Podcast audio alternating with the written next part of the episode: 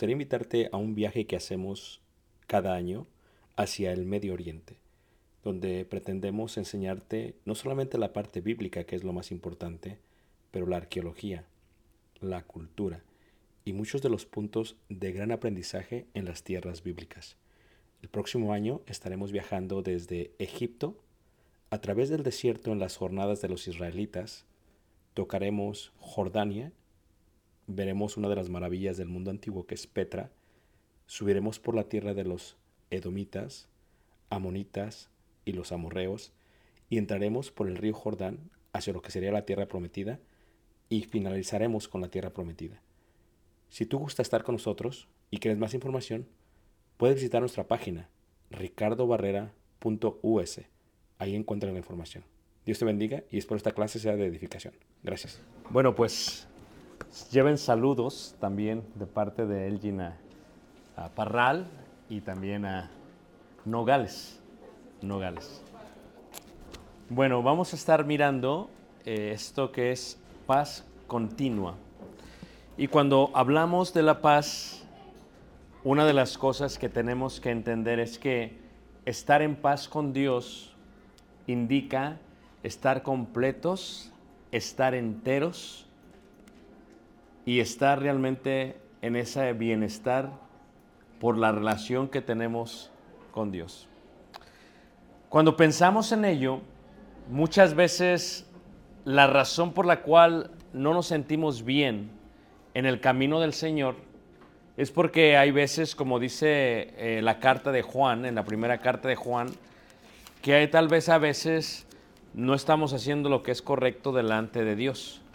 Ahí en la primera carta de Juan, eh, si lees conmigo, en el capítulo, eh, capítulo 3, en la primera carta de Juan, capítulo 3, habla acerca de nuestro interior y nuestro corazón. Y dice, por ejemplo, ahí en el versículo, capítulo 3, el versículo 19, leerás del 18, dice, hijitos míos, no amemos de palabra ni de lengua, sino de hecho y en verdad. Y en esto conocemos que somos de la verdad y aseguraremos nuestros corazones delante de Él. Pues si nuestro corazón nos reprende, mayor que nuestro corazón es Dios y Él sabe todas las cosas. El contexto de que Dios sepa todo lo que hemos hecho es muy importante para la paz interna externa y continua. Esto es, no hay nada que podamos ocultar delante de los ojos de Dios. Amados, si nuestro corazón no nos reprende, confianza tenemos en Dios y cualquiera cosa que pidiésemos o que pidiéremos, la recibiremos de Él, porque guardamos sus mandamientos. Ve, Dios nos da el conocimiento, nosotros hacemos su conocimiento. Al hacer su conocimiento, hacemos justicia. Su conocimiento es verdad. Al hacerlo, hacemos justicia. Y por lo tanto, dentro nos sentimos en paz con Dios por lo que nos ha dado Jesús. Si nosotros no guardamos sus mandamientos, nuestro corazón nos reprende y estamos en turbulencia. Y entonces, claro, por resultado, cuando le pedimos a Dios, pensamos que no nos lo va a dar. Dudamos si nuestra oración es eficaz. Nos sentimos que nos vamos hundiendo, no por su obra, sino por nuestra propia obra, no por su obediencia, sino por nuestra desobediencia. Y dice, porque guardamos sus mandamientos y hacemos las cosas que son agradables delante de qué? Delante de Él.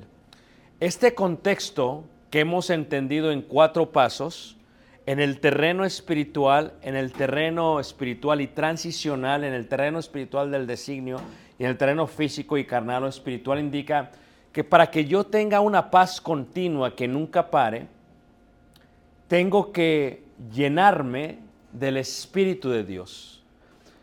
Por ejemplo, en Efesios en el capítulo 5 se habla de esto y lo explica de una manera muy interesante Dios.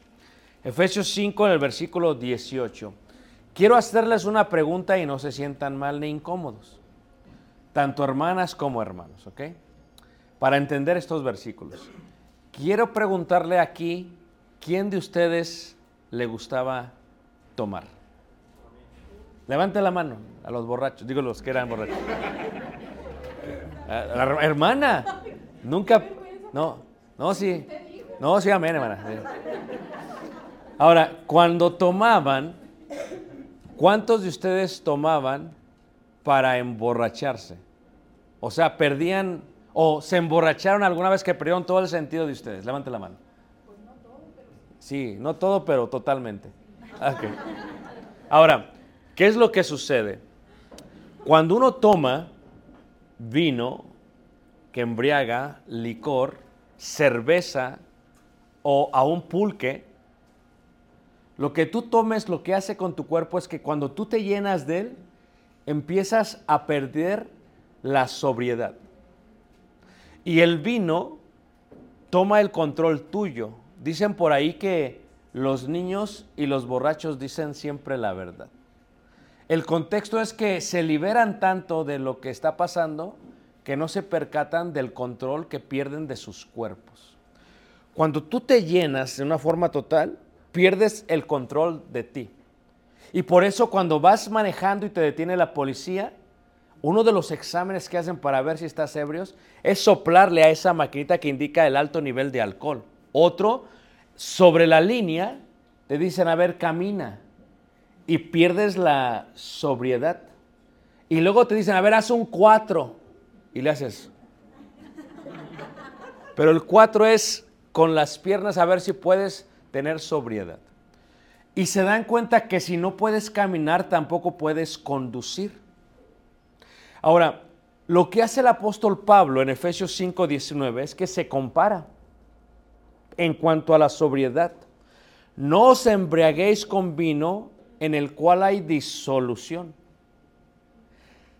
Antes bien, sed, y es un mandamiento, sed llenos del Espíritu. ¿Cómo puede uno llenarse del Espíritu? Lo compara con el vino. ¿Por qué se compara? Porque entre más uno aprende de la palabra de Dios, pero ser lleno no solamente recibir, porque muchos saben mucha Biblia pero no la practican. De nada sirve que te sepas toda la Biblia de memoria si no la practicas. Sed llenos, o como dicen los judíos, La sabiduría es realmente el conocimiento de Dios practicado. Sed ya nos indica, yo recibo de Dios, yo practico, yo recibo, yo practico, yo recibo, yo practico. Cuando uno hace eso constantemente, uno empieza a madurar y se llena del Espíritu Santo de tal manera que el Espíritu Santo toma control total del cuerpo físico, tal como hace el vino.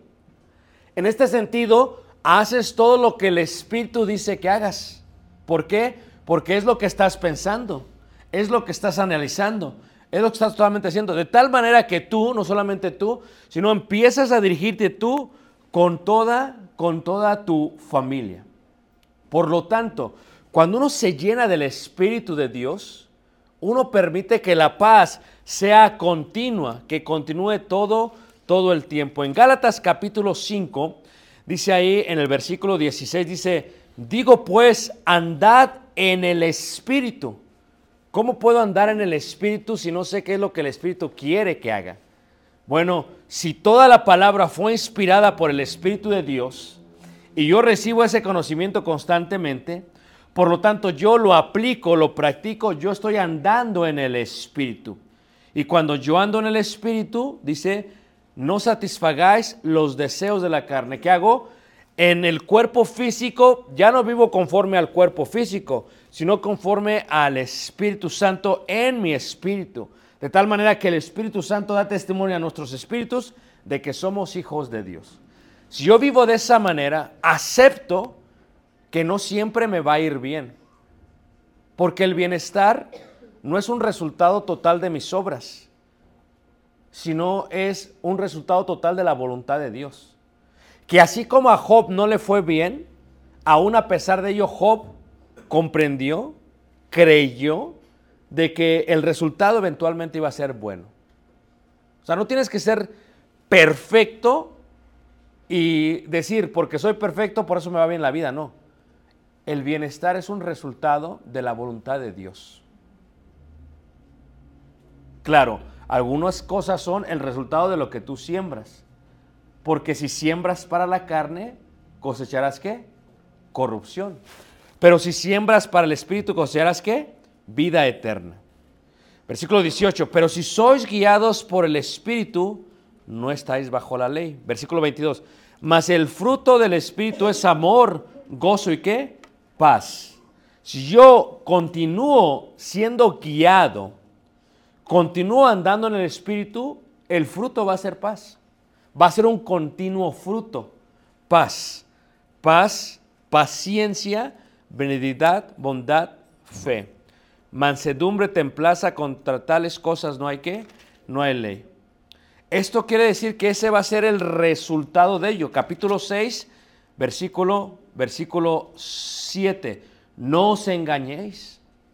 Dios no puede ser que burlado. Todo lo que el hombre sembrar, eso también que segará. Porque el que siembra para su carne, de la carne segará corrupción, más el que siembra para el espíritu, del espíritu segará qué?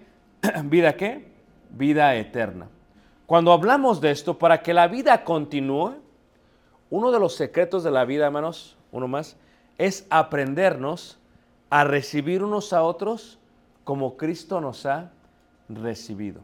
O sea, si yo no soy guiado, si yo no ando, si yo no siembro, mi corazón me va a reprender. Hermano, Dios sabe todo lo que hemos hecho, en lo público y en lo privado. ¿Tantos de acuerdo? ¿Por qué quedará Dios que confesemos? Si Él lo sabe todo. ¿Sabes que hay un gran daño con esto de la inteligencia artificial?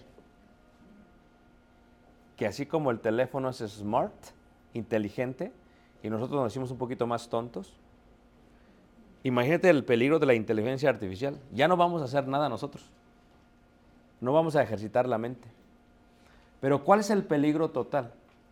Llega un momento que queremos que alguien más haga todo por cada uno ¿qué? De nosotros. Pero piénsalo de esta manera. Dios me ha dado, yo lo tengo que practicar. ¿Quieren todos vivir una, una paz continua, hermanos? Ok. tengo que aprender a que lo más difícil en la vida es recibir a una persona más, no como yo quiero que sea, tal como ellos son. Lo voy a repetir. El secreto de la vida es aprender a aceptar a la gente no como yo quiero que sea, sino tal como son. Y así es el matrimonio, por ejemplo. En el matrimonio, a veces se casan bien enamorados y entran a la etapa de, desilusión. Se disolucionan. Y dicen, es que esto no era lo que yo esperaba. Porque como hicieron tanto show, y luego ya conoces tal y como son, dices, esto no era lo que yo esperaba. Me dieron... Ándele. Gato por liebre o gata por liebre, dice no, gato por liebre. Me dieron gato por liebre. Entonces, ¿qué pasa? Con el tiempo tienes que, tu esposa es muy diferente a ti.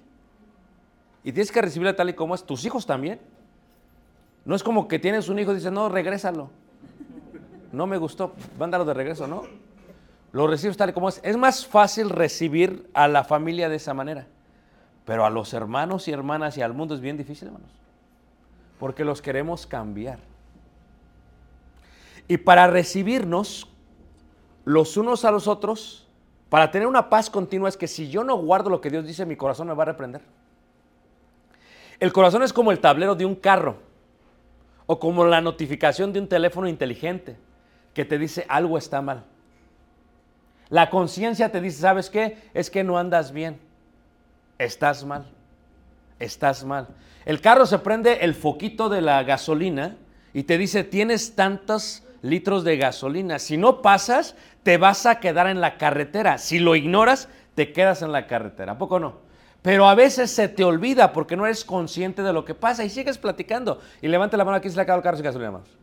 ¿Se le pasó? Y entonces el corazón te dice, algo está mal. No has hecho esto bien. Por eso Dios no te está correspondiendo. No te está contestando. O sea, tú no estás en paz contigo mismo y la paz no es continua. Algo está mal con el hermano, algo está mal con la hermana. Tienes, tienes que aprenderlo a recibir tal y como qué, como él es. Porque si no lo haces de esa manera, va a ser muy qué, complicado. Luego hay otro contexto. Cuando vemos a Dios, Dios es omnipresente. Está en todo lugar. ¿Están de acuerdo, hermanos? Está en todo lugar. El salmista dice, si subiere a los cielos, ahí estás tú. Y si bajase al Seol, ahí estás tú. ¿O de dónde oiré? ¿De dónde oiré de tu espíritu? Porque el salmista entiende las regiones, las huestes espirituales, donde está el espíritu del hombre. Por eso dice el apóstol Pablo, reúnanse ustedes con mi espíritu, como si fuera Zoom en aquellos tiempos. Yo ahí estoy con ustedes. Pero espérate, Pablo, tú estás... No, no, ahí estoy con ustedes. O sea, Dios es omnipresente, está en todo lugar. ¿Ok? Si está en todo lugar y Él es el dador de la paz, si yo estoy con Él en todo lugar, tengo que estar en paz. Número dos. No solamente es eso, Dios, Dios es omnisciente, es una palabra formada de dos. Omni todo siente, ciencia. Dios todo lo sabe. Dios sabe todo lo malo que yo he hecho. Dios sabe todo lo malo que tú has hecho. ¿Ok? Dios sabe todo. Si Dios lo sabe todo, ¿por qué yo entonces me siento mal? Si Dios lo sabe todo. ¿Por qué Dios quiere que confiese si Dios lo sabe todo? ¿Por qué mi corazón me reprende si Dios lo sabe todo? O sea, es un contexto de, bueno, si Él lo sabe, pues es como la inteligencia artificial. Si ya lo sabe, ¿para qué le digo? ¿O no es cierto? Es que Dios lo que hace es que nos, nos habitúa, nos coloca hábitos de tal manera que hagamos cosas para que nos hagamos conscientes de la luz del tablero. Es lo que Dios quiere. Dios también es omnipotente, Dios todo lo puede hacer, ¿verdad? Como dice el himno, Dios del Señor es la tierra y su plenitud, el mundo y los que en él habitan, porque él afirmó sobre los mares. O sea, si él lo sabe todo, ¿por qué te preocupas si vas a poder pagar la Infonavit? Llega el 31, estás todo estresado porque tienes que pagar. Levante la mano a quien se estresa. Todos. Llega el pago de Electra, dices, ay Dios mío, ¿qué hice? Llega el de la Coppel, ¿qué hiciste? Llega la cajita de Amazon, ¿qué hice? Fíjate la conexión. Pero del Señor es la tierra y su plenitud. Y lo único que quieres es un terreno. Y sin un espacio en el aire que sea un, un apartamento, un edificio.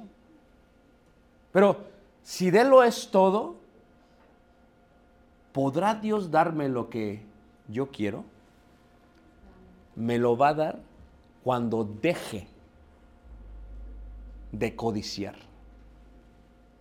Cuando deje de arder de envidia. Cuando yo sienta esta paz interna, Dios me lo va a dar todo.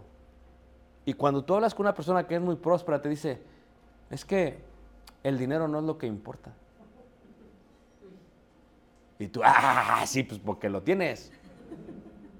Pero llegan a ese punto, hermanos. Si yo tengo a aquel que es dueño de todo, ¿por qué me voy a preocupar de las cosas materiales? ¿Lo puede todo no demás? Si yo le pido a Dios, Él lo puede todo. Pedís y no tenéis. Porque pedís qué? Porque pedís para vuestros qué? Deleites. O sea, ¿tú crees que Dios no te va a dar lo mejor para ti? ¿Te lo va a dar o no? Yo siempre he dicho esto para que me entiendan de una mejor manera. A mí me encantan los bubulubus. Pero me encantan también las paletas payaso. Me súper encantan. Cuando Caleb era pequeño, yo tengo esta trama, esta fobia de que se ahogue alguien, porque vi, he visto que alguien casi ahoga en la alberca y eso del agua y todo, tengo un temor, una fobia. Pues cuando yo le daba una paleta payaso a Caleb, lo que tenía fobia eran las gomitas, que se le atoraran. Y se iba sobre los ojos, ¿eh? la agarraba. Entonces, ¿qué hacía? Porque tenía fobia, abría la paleta payaso por la fobia y yo me comía las gomitas. Amén, hermanos. ya ven, no me entienden, era la fobia. Ahora, pero si el niño no le pones un alto, el niño te pide más. O sea, no es que tú no tengas para darle más paletas payasos, pero ¿por qué tú te detienes? Te detienes por el bienestar. Fíjate, la mala educación de las generaciones de ahora. No diré nada de los milenios. Pero escúchenme bien, ¿ok? Tú piensas que tu vida es hacer feliz a tus hijos. Y por eso no les puedes decir no. Y le das una paleta payaso y le das otra y le das otra y le das otra y le das otra. Y luego cuando se ríen no tienen dientes. Y le echas la culpa ¿a qué? A la paleta payaso. Entonces tú tienes que entender este concepto. Que cuando tú te detienes de darle algo a tu hijo, no es porque no lo tengas, es por su bienestar. Tú tienes que aprender a que tu hijo va a confiar en ti cuando ve que tomas buenas decisiones por él. Te voy a preguntar algo más. ¿Es Dios perfecto? ¿Lo puede todo? Cuando Dios no me da algo, es por mi bien. Yo tengo que encontrar paz en la respuesta de Dios. Dios siempre contesta la oración de tres maneras. Te dice sí, te dice no y te dice después. Es más, cuando la oración se convierte en una rogativa, es porque está haciendo después. ¿Se acuerdan ustedes de las parábolas? La viuda iba, iba y le decías, ah, hazme, hazme justicia, hazme justicia. O sea, el concepto de la oración. Pero Dios a veces te dice no. Nada más que tú no lo comprendes. Porque tú lo que estás pidiendo en tu mente, Señor, dame una paleta payaso. Dame que tenga muchas gomitas. Dame otra, ya no me, no me ha llenado. Y entonces, ¿qué pasa? No tienes paz continua porque tú quieres y quieres y quieres y quieres. Y no te has dado cuenta que Dios te ha dicho no por tu bienestar. Por eso tienes el trabajo que tienes. Pero ¿qué pasaría si de pronto no te enfocas tanto en la paleta payaso que estás pidiendo, pero te enfocas más en el agradecimiento del bienestar que Dios tiene para contigo. Porque si nosotros siendo malos sabemos dar buenas dádivas a nuestros hijos, cuanto más que Dios. Y del Señor de la tierra su plenitud, hermanos. La casa que tenemos es del Señor, amén, hermanos. Entonces, esa casa que tenemos es lo que Dios nos quiso dar. Y tenemos que estar felices con eso y en paz con Dios. No estar como que, ¿por qué no trabajas conmigo, Dios? Yo la casa que quiero es la que está allá. Esa mansión grandota. El carro que quiero es el, pues no es tanto un Ferrari. O sea, si tú te pones en ese plan, no entiendes lo que es la paz continua. La paz continua es aceptar la voluntad de Dios, la cual es agradable qué? Perfecta. Dios quiso que tuviéramos un hijo, está en paz, contento y alegre con ello. Dios quiso que fuera mexicano, no importa cuánto me pinte el pelo de güero, hermano. ¿O no es cierto? Dios quiso que naciera en esta época, ¿qué quieren que yo haga, hermanos? O sea, este concepto, aun cuando lo explica, dice, Dios quiso que midiera 1,70, no importa cuánto haga, hermanos. Aunque yo juegue básquetbol y que me estire, no importa cuánto haga. Hermanas, aunque se pongan zapatillas, no importa. Siguen teniendo la misma ¿qué? medida. Porque no podemos añadir un codo. Dice, ¿por qué os afanáis? ¿Por qué os afanáis? Fíjate tú, la pobre hermana se ve la arruga y dice, ¡ay, una arruga! ¿Por qué te afanas? ¿Qué acaso es más importante el cuerpo que la comida? ¿El cuerpo que la vida? Fíjate cómo te lo razona. Dios te está ayudando a que lo razones. Si Dios todo lo puede, la pregunta que hago entonces, ¿puede acaso Dios olvidar? Una más. Cuando vemos este concepto de la palabra sacar, significa recordar o acordarse de lo sucedido, así como de los resultados de las mismas acciones. O sea, cuando tú ves el arca de Noé, fíjate, se acordó, dice la Biblia, y se acordó Dios de Noé. Les voy a preguntar algo. ¿Acaso se había olvidado de él? Dios todo lo sabe. ¿Están todos de acuerdo, hermanos? Ok. Cuando tú estás pidiendo, si tú quieres una paz continua, Señor, dame, por favor, dame ese trabajo, dame ese trabajo, dame ese trabajo. Estás pide, pide, pide, pide, pide. Y luego cuando acabas, no crees. Pedid con fe, no como las olas del mar. ¿Qué significa pedir con fe? Es pedir con que cualquiera que sea la respuesta que Dios te va a dar, vas a estar no solamente de acuerdo con Dios, vas a estar en paz con Dios porque confías que Él te va a dar lo que es para tu bienestar. Confías que Él va a quitar las gomitas de tu vida para que no te ahogues. Y en este contexto, ¿acaso se había olvidado de Él? No. La acción es recordar, no la acción mental, que de pronto le vino a la mente lo que había prometido. No, no es como que Dios de pronto, ah, me acordé de Noé y ahí voy a sacarlo. No. Dios ya tenía el tiempo en que iba a dejar que pasara todo. Nosotros tenemos que aprender a confiar en el proceso de Dios. Y eso y en eso encontramos una paz continua. Tenemos que confiar, estamos tan enfocados en el producto final que lo que no te das cuenta que es el proceso lo que te ayuda, lo que te ayuda a crecer en paz con Dios. Fíjate, mucha gente eh, ahora con los medios, ¿qué hacen? Suben a la montaña para sacarse la foto. Es más, muchos dicen, oye, este, ¿cuánto duras para subir a la montaña? No, pues unas tres horas. Ahí vas todo bien cansado.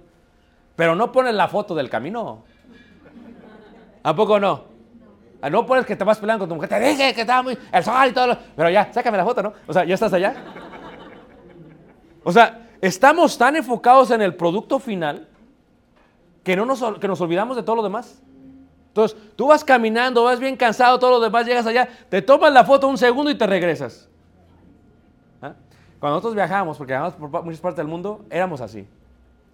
Llegamos, eh, un día, bum, bum, bum, el que sigue, el que sigue.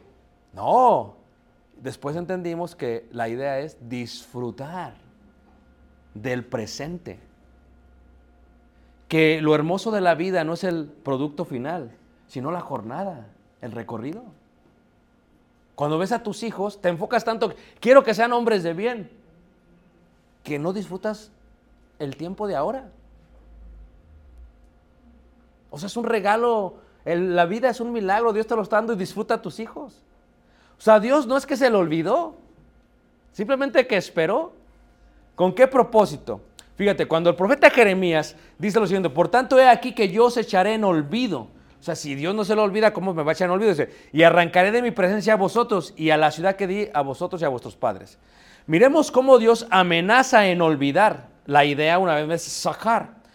Es entonces sacar que es decidir no castigar por lo que habíamos hecho. Dios simplemente decide ponerlos a un lado y no acordarse qué de ellos. Lo veremos de otra manera. Pensemos en la idea de sacar, ¿ok? Para yo estar y tener una paz continua con toda la gente con Dios, veamos lo que es el perdón. Número uno, alguien te da una ofensa. Dice el proverbio judío, la mujer perdona, pero no olvida. Ah, luego tú dices, no comprendes cómo trabaja Dios, porque tú dices, hermano, es que sabes que yo no he batallado mucho con esto porque, pues yo ya lo perdoné, pero yo no lo puedo olvidar. Y, los maestros bíblicos enseñamos mal. Usted tiene que olvidarlo. Dice, "Oh, algo- alguien está mal. Porque yo los digo, aquí lo tengo. O me estás enseñando mal o que es que la Biblia dice que tienes que olvidar. No, no, no, escucha. Perdonar no es olvidar. ¿Están listos para cambiar su paradigma del perdón y de la paz continua? Tú tienes la ofensa. ¿Y qué es lo que sucede? Cada que viene la ofensa a tu mente, sientes coraje. Aunque hayan pasado 10 años. ¿O no es cierto? ¿Tú te acuerdas, hermana, cuando tu suegra habló mal de ti? Y dijo la suegra así con, así no le gusta la rosa mi hijo. Ve, eh, pon así, mira. Se le echa la sal. Y la hermana se acuerda. ¿La perdonó? Dice, no, ya la perdoné, pero le da coraje. ¿Cierto o no? ¿Qué indica entonces, gracias hermano, qué indica entonces, por lo tanto, el perdón? El perdón es que cada que tú sientas otra vez eso, vas a colocar el amor para volver a perdonar. Es lo que dijo Jesús. ¿Cuántas veces voy a perdonar a mi hermano? Porque cuando tú perdonas a tu cónyuge o a tu hermano o a tu hermana, es una paz continua. Se te viene y otra vez lo voy a perdonar, aunque no sepa. Ese ni se da cuenta. Ya se le olvidó a él. A él sí se le olvidó, pero a ti no se te ha olvidado. Entonces viene otra vez ese coraje y ¿qué hace? Señor, estoy sintiendo otra vez esta, esta ira, lo quiero ahorcar y matar, pero ¿sabes qué? Lo perdono. Porque así como tú me recibes a mí siendo un pecador, así yo lo perdono. Y en ello tenemos una gran confianza que, uno más, la confianza es que se quita la ofensa y uno más y se coloca, ¿qué manos? El perdón. ¿Regrésale? No, regrésale. Hace el efecto de regresar otra vez. Muy bien. Otra vez, fíjense. La ofensa está ahí. Uno, la quitas. Y una vez más, sacar. Decides perdonar. Regrésala. ¿Ok? Piensa, ok, me hizo esto esta persona. Me da coraje. Tienes que aprender a vivir con tus memorias. ¿O acaso Dios no dice, acordaos que en otro tiempo, pues no que ya se te olvidó y quieres que me acuerde? No, es que es correcto. ¿Por qué Dios quiere que nos acordemos que en otro tiempo éramos como los gentiles? Que no teníamos, ¿qué? Ni el pacto ni las promesas. ¿Por qué Dios quiere que me acuerde de cuando era borracha? No usted, hermana, Luisa así información. ¿Por qué Dios quiere, fíjate, por qué Dios quiere que me acuerde de eso? Porque si yo me acuerdo de eso, veo cómo Dios me recibió a mí. Y cuando yo veo a mi hermano, o a un hermano que está comenzando la fe, a una hermana chismosa, porque hay muchas hermanas chismosas, ¿amén, hermanas? Ah, sí. Pregunté mal. Hermanos varones, ¿hay muchas hermanas chismosas? Ay, sí, ah. Yo le digo que el chisme es como un buitre, como una ave de rapiña. ¿Cómo? Bueno, el chisme, el buitre necesita dos alas para comerse a la presa que ya está muerta. Una es la que escucha, la otra es la que lo dice. Si viniera alguien con el chisme y tú decides no escuchar, el buitre se cae. Pero como nos gustan las historias, y viene el otro, tengo algo que decirte, dices, a ver, dímelo. Apagan todo, apaga todo, hasta el celular lo ponen en vibración, y en la iglesia lo ponen en vibración, para ahí lo ponen en vibración. Dime, dime, dime. Y se devoran la presa. ¿Todos me están siguiendo, hermanos? Ahora, ¿acaso Dios no nos recibió así, hermanos? ¿Sí o no, hermanos? O sea, tú crees, dice Dios, acuérdate. Es más, cuando hacemos memoria de Jesús, el concepto es que tu libertad no fue gratis. Tu pecado me dolió. Y la palabra memoria en griego y en hebreo es experimentar otra vez todo. Es como, ¿qué sentiste? ¿Qué experimentaste? ¿Cómo razonó tu cerebro cuando fuiste bautizado? Paz, mi paz, mi paz os doy. Y cuando sales, ese sentimiento de paz, cuando tú se lo das a tu hermano, a tu hermana, a alguien, cuando tú se lo das, los está recibiendo tal como Dios te recibió a ti. Aunque sean bien chismosos. Y aunque el devorado fuiste tú. Y cuando tú perdonas, no les regalas algo a ellos, te regalas algo a ti. Y la paz es continua. ¿Por qué? Porque la ofensa está ahí. La sientes, viene eso a la memoria, pero hace el efecto, lo quitas y de pronto, ¿qué pones? Una más, perdón. ¿Cuántas veces voy a perdonar? Muchas. Es más, yo no pudiera estar casado con mi esposa si ella no me hubiese perdonado tantas veces. ¿Y cuántas veces no me ha perdonado mi esposa? Muchas, más. Muchas. Si el perdón no reina en su corazón como hija de Dios, nuestro matrimonio no puede funcionar. Porque cometemos errores, ¿a poco no? A veces como niños, los mismos errores. Le decía yo la otra vez en un pensamiento, si perdonar es olvidar y arrepentirse es no volverlo a hacer, el problema es que lo vuelves a hacer, por eso no lo puedo olvidar, porque me sigo acordando de lo que sigues haciendo. Por lo tanto, hay responsabilidad en el que perdona como el que se arrepiente, para poder seguir todo en paz. Si mi corazón me reprende, es porque yo no recibo a la gente tal y como es, hermanos. Y estamos diseñados para vivir con gente. Porque ¿dónde podemos? Hay gente que no, yo, yo voy a hacer mi propia iglesia y en mi casa yo hago todo. No, ahí cómo vas a aprender a perdonar. Pues con tus hijos los tienes que perdonar, pues ni modo. Pero al hermano que no nació de tu mamá, a ver, perdónalo. Es difícil, hermanos. Es difícil recibirlo. Pero si lo haces, hay un gran qué? Resultado. Fíjate cómo dice Hechos capítulo 8, versículo, Hebreos 8, 12, dice, Hebreos dice, porque seré propicio a sus injusticias y nunca más me acordaré de sus pecados y de sus iniquidades. O sea, Dios tiene un disco duro que no se le borra nada de lo que ha pasado. ¿Qué es lo que hace Dios? Cuando Dios se llena de ira para darnos lo que nos merecemos, reemplaza eso y pone el amor de Jesús. Y Jesús es nuestra propiciación, es lo que está entre medio de Dios y nosotros. Y como Dios ve que hizo esto Jesús, que Jesús sufrió, que murió, dice Jesús, ok, entonces te perdono por Jesús. ¿Cuántas veces? Solamente cuando venimos a Cristo, no, siempre. Tienes que tener esta seguridad.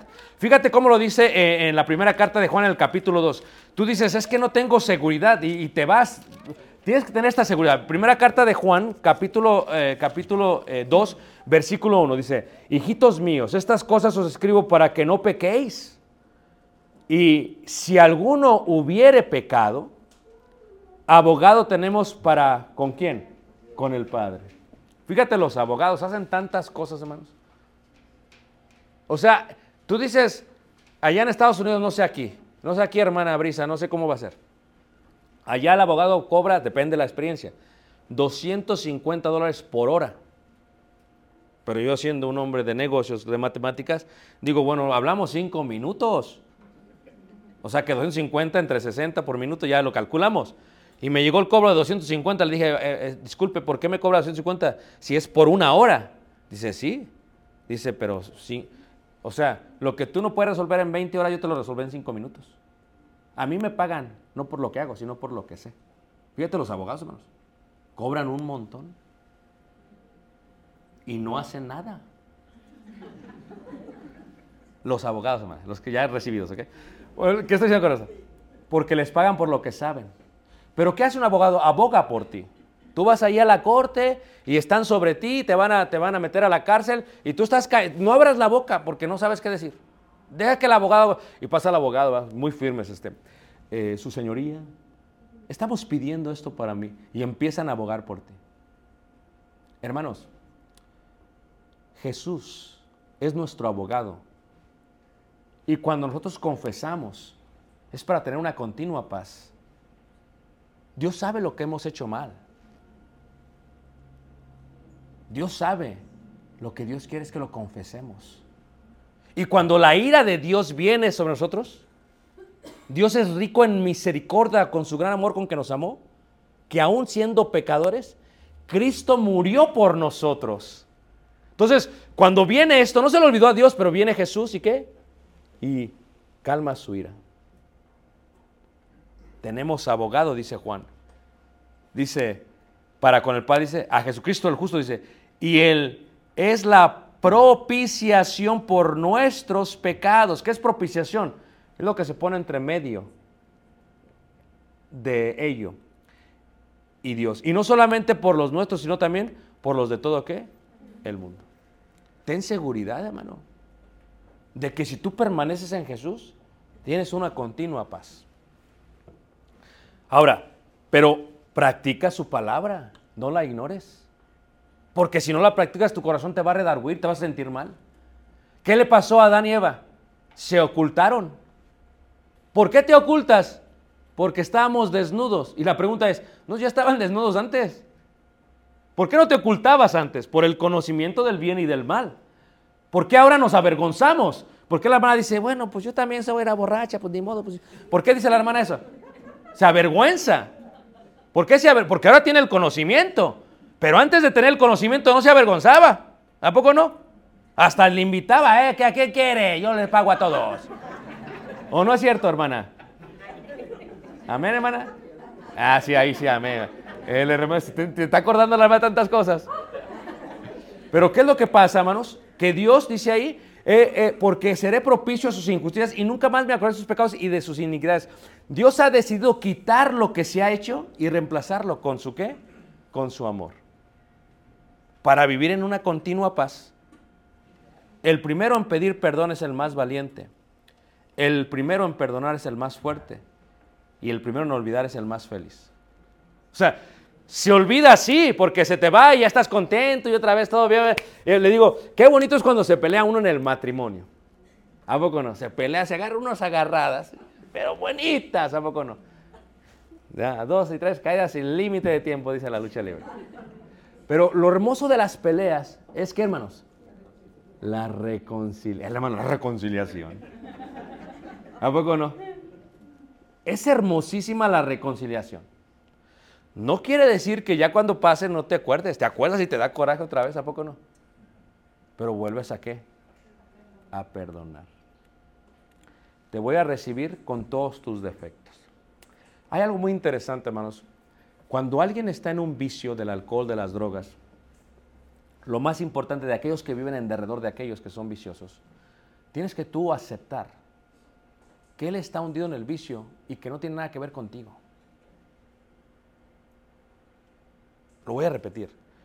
La gente tiene este vicio, no tiene nada que ver contigo. Tiene que ver con todas sus luchas internas. Y cuando tú aceptas eso, entiendes lo que es la gracia. Entiendes lo que es la gracia. Esto es, no se trata de mí por lo cual te emborrachas. Y la gente lo ve de otra manera. Es que es por mí, es por mí. No, no, no, no tiene nada que ver contigo. Habla con una persona que está en el vicio. ¿Fue porque fueron abusados de niños? ¿Fue porque tienen una tristeza muy grande? Porque la tristeza del mundo, del diablo, los está co- carcomiendo. Pero ¿qué sucedería si ellos se perdonaran a sí mismos? El poder de perdonarnos a sí mismos. Imagínate tú, cada, cada culpa la pones en un costal, como los jóvenes en su costal la hierba. Culpa y la pones en el costal. Y luego agarras el costal y te lo subes. Y vas por toda la carretera Juárez. Y viene una camionetota. Y se para. Y dice, lleva mucho peso. Súbase. Y se sube. Y, y todavía trae el costal así. Fíjate, o sea, se para el chofer y dice, bájala. Tienes que bajarla. Ah, no sé, bájala. Dios nos rescata y todavía llevamos nuestros pecados con nosotros. O sea, ¿cómo puede ser una paz continua? Dios ya te lo perdonó. Baja el costal. Baja el costal. A veces, ¿verdad? Este, es difícil, ¿ya? pero a veces con Tal y con Caleb, estamos cuando platicas con Tal y Caleb, a veces, Caleb, papá, ¿cuántas novias tuviste? Y le digo, los caballeros no tienen memoria. Pero luego viene la otra cosa, dile, ah, ya dile, dile, dile. No, es que pues ya Dios me perdonó todo lo que hice en el pasado. Fíjate cómo uno se trata de excusar, ¿verdad? Pero la idea realmente es propia. Porque la única manera de tener una paz continua es estar siempre en paz con Dios. Por eso oramos, hermanos, constantemente. Y a veces cuando oras es un hábito. Te pido, Señor, aún por las cosas que he pecado y que no me he dado cuenta de ello. Porque ¿cuántas veces pecas y no te das cuenta de ello? Y cuando tú oras, estás en continua paz con Dios. Por lo tanto, ¿qué significa perdonar? Es tomar el recuerdo y las acciones y reemplazarlas con perdón y con amor. Nunca han visto dos hermanas cuando se, también cuando hacen un careo, ¿va? Metes a Ebody y a métanse, vamos a platicar. Y están enojadas a poco, pero así, pero duro. No, que tú, que quién sabe qué. Y tú nada más estás viendo. Paciencia, Señor, paciencia. Y de pronto una de ellas utiliza el puente de la humildad. Una de ellas dice, perdóname. Y la otra se pone a llorar. No, perdóname tú a mí. Fíjate, solamente con que una comience, hermanos.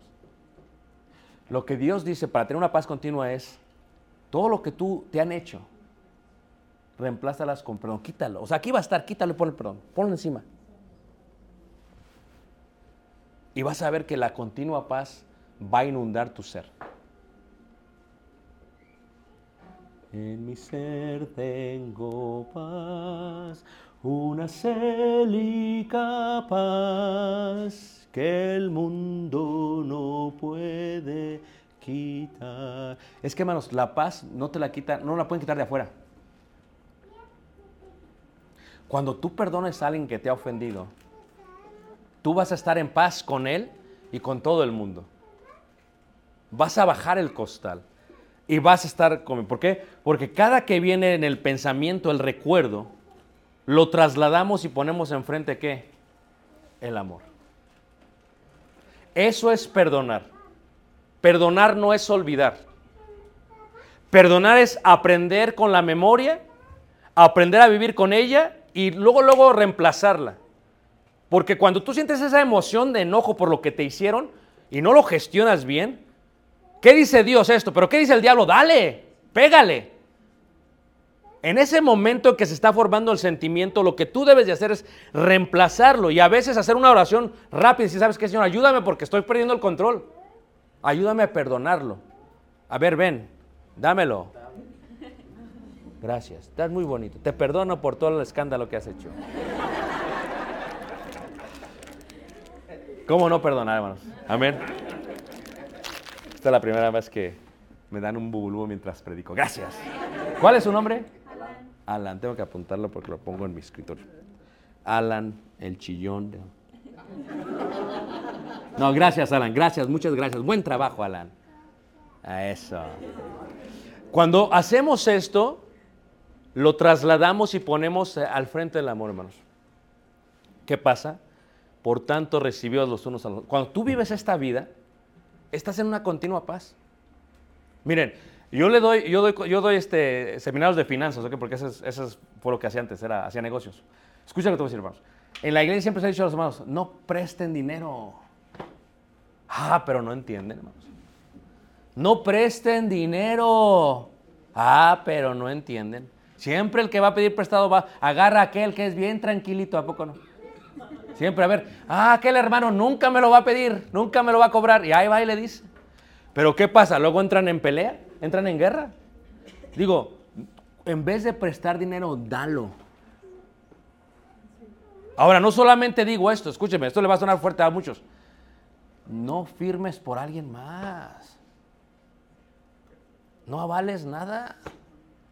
Va a haber una guerra. Y hay gente que se le olvida que le firmaste. Te, te estropea todo tu, tu crédito y ¿por qué estás enojado? Pues es un carro nada más. Son cosas materiales, tú muy espiritual. Escucha, para vivir en paz, lo que tenemos que hacer es aprender a perdonar. Y si tú le das algo a alguien, ya no te lo vas a cobrar. ¿Va a estar tú en paz? ¿O no es cierto? ¿Va a estar en paz? Porque doy de gracia lo que de gracia, ¿qué manos? Eso es dinero, pero ¿qué pasa cuando es una acción, un daño? ¿Cuánto te perdonó Cristo? Imagínate tú, hermanos, vivir todo tu cristianismo pensando que Dios está peleando contra ti. Vivir todo tu cristianismo pensando que Dios te quiere meter la zancadilla. Vivir todo tu cristianismo con miedo. No, es que, es que el amor echa fuera, ¿qué manos? El temor. Y eso es una paz interna. ¿Qué dices? Soy ser humano, voy a cometer errores, me voy a esforzar a obedecer su palabra y voy a tratar de aceptar a todos como Cristo me aceptó a mí. Si el hermano está hablando mal de mí, pues es que eso no tengo control de eso, pero sí tengo control de lo que yo siento contra él. Y aunque a veces este me está hirviendo el agua, porque lo veo y digo, ven para acá. Ya me acordé de cuando era, estaba en el DF y nos poníamos a cuentas. No sabes qué, perdónalo. Porque no sabe qué. Porque si supiera no lo haría. Cuando hay un conflicto de intereses, ¿a poco no? Cuando uno no tiene hijos y está el niño así de un lado para otro, desde enfrente, hermanos, es mal, esto está mal, es un desorden en la congregación, no está bien esto, ordena su... ¿A poco no? Y luego uno tiene su hijo. Y viene corriendo, ¿verdad? Y da la vuelta al púlpito así. Es que son niños, hermanos. Fíjate cómo cambia el concepto. Vivir en una continua paz es llegar al punto de Juan que le llamaba a los hermanos hijitos míos. Le digo a los hermanos, yo amo mucho la congregación a la cual sirvo en Elgin. Mucho, hermanos, mucho la amo. ¿Ok? Porque muchos de los miembros los vimos en el vientre de sus mamás. Muchos de los miembros los oímos antes de que Dios los formase en el vientre de sus mamás. Cuando tengamos hijos, decían. Entonces, cuando uno pasa mucho tiempo en una congregación, uno se adhiere a esa congregación. Ya no los ves como hermanos, los ves como hijos. Sí te desesperan, pero ya el consejo es con más amor, como más tranquilo, ¿a poco no? Y ellos también, porque lo sienten, te hacen caso. Todos me están siguiendo, hermanos. Entonces, ¿qué es lo que sucede, hermanos? Cuando uno crece una congregación, te adhieres. De tal manera que los ves como hijitos. Hijitos míos. Nosotros, Caleb, pues, desde que nació lo hemos visto, lo hemos visto, pero va a formar su familia, ¿están de acuerdo? Así como vimos, vimos a muchos jóvenes. Cuando vemos a la congregación no la vemos de esa manera. Ahora, ¿qué pasa? Juan dice, hijitos míos. Ve, ve. La diferencia es que uno con los hijos, hermanos, se desgasta por los hijos. ¿O no es cierto, hermanos? Tu hijo te hace y te hace y ahí lo perdonas y lo perdonas, ¿a poco no? Y cuando ves a los hermanos con tus hijos, hermanos, tienes una paz continua. Llega un momento que cuando tú mueres, los hermanos te extrañan, porque no eras un hermano, eras un padre para ellos, eras un papá. Eras un papá. Y cuando uno es papá para ellos, tiene una paz interna y continua. Y déjame decirte tú, nosotros no somos huérfanos, no somos bastardos, somos hijos de Dios. Somos hijos de Dios. Y Dios tiene el mejor anhelo y plan para cada uno de nosotros. No solamente eso, fíjate cómo lo dice Jeremías capítulo 29. No solamente tiene el mejor plan, el mejor anhelo. Dios lo tiene y Dios lo va a cumplir. Jeremías 29, 11 dice, porque yo sé los pensamientos que tengo acerca de vosotros. Producto final, Dios ya lo vio. Pero Dios dice, para que tengamos este producto final, voy a tener que hacer esto con el hermano. ¿Sí lo ves? Nosotros queremos el producto final. Yo a veces pienso, hermanos, yo nunca pensé que iba a estar algún día en Chihuahua. Pero este no es el producto final. Es parte de mi proceso. Toda la gente que yo conozco, el hermano Paul, Nieto, to- toda la gente que conozco es parte de mi formación. Tengo que aceptarlo de esa manera. Pero tengo que estar seguros, y tenemos que estar seguros, y yo estar seguro, de que el producto final Dios ya lo vio. Y tengo que confiar que es bueno. Dice, porque yo sé los pensamientos que tengo acerca de vosotros, dice, dice Jehová. Pensamientos de qué, manos? De shalom. Pensamientos de shalom. No te quiere meter Dios a la guerra. Dice, pensamientos de shalom. ¿Qué le dijo Jesús a los discípulos? Shalom, pasa a vosotros. ¿Qué dice Pablo y Pedro cuando se introduce? Shalom, shalom, shalom. Gracia, paz, gracia, paz. ¿Cómo se traduce? Shalom, solamente gracia y paz. ¿Cómo lo traducimos al griego? Pues tienen que ponerle paz. Está diciendo shalom, shalom, shalom. ¿Y qué dice aquí? Pensamientos de paz y no de mal para daros el fin que qué? Que esperáis. Yo no tengo que desconfiar de Dios si mi hijo va a ser cristiano o no. Yo tengo que confiar que va a ser cristiano. Tengo que, que- hacer mi trabajo, sí, pero tengo que confiar que Dios nos lo ha dado, no para que nos muramos tristes, sino para que vivamos toda la eternidad con Él. Y que confiar de que tendremos nietos, y yo le digo a Caleb, ay, dame unos nietos que se parezcan a ti. Y se ríe Caleb. Dame dos, ándale, papi. Cuatro, por favor. Diez, está bien. No te los cuidamos, dice el, el abuelo. ¿eh? Pero ¿qué es lo que pasa? Dios, hermanos, tiene el mejor plan para ti, el bienestar tuyo. Ya la tienes hecha, ya vio la película final. Nada más que tú tienes que ver el proceso.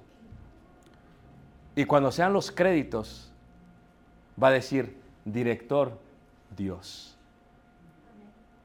Productor Dios. Confía en Dios. No te hundas en el agua. Confía en Dios. Porque Dios es perfecto, no comete errores. Y todo lo que está pasando tiene un propósito en el proceso y en tu desarrollo espiritual. De tal manera que llegará un día, una más, que nos dará una paz que eterna. Eterna. Wow. Yo estoy emocionado. La verdad, hermanos. A veces duele el proceso, pero que Dios es perfecto. Y todo lo que ha hecho Dios, hermanos, lo ha hecho con perfección. Yo veo este mundo, digo, wow, está increíble este mundo, hermanos. Chihuahua, sí, aunque Chihuahua es bonito, hermanos. Ve las barrancas del cobre y dices, wow.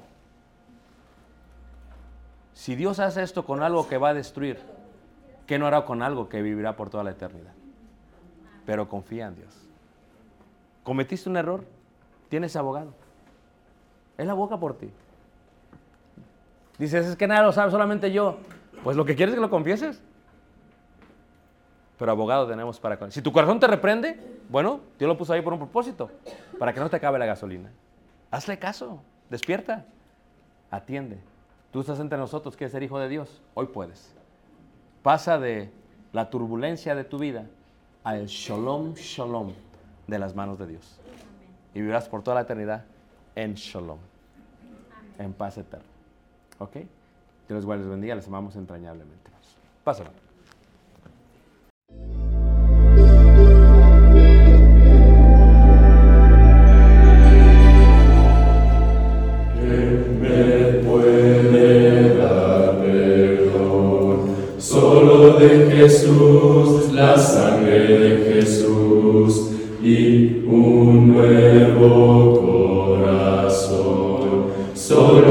Jesús, la sangre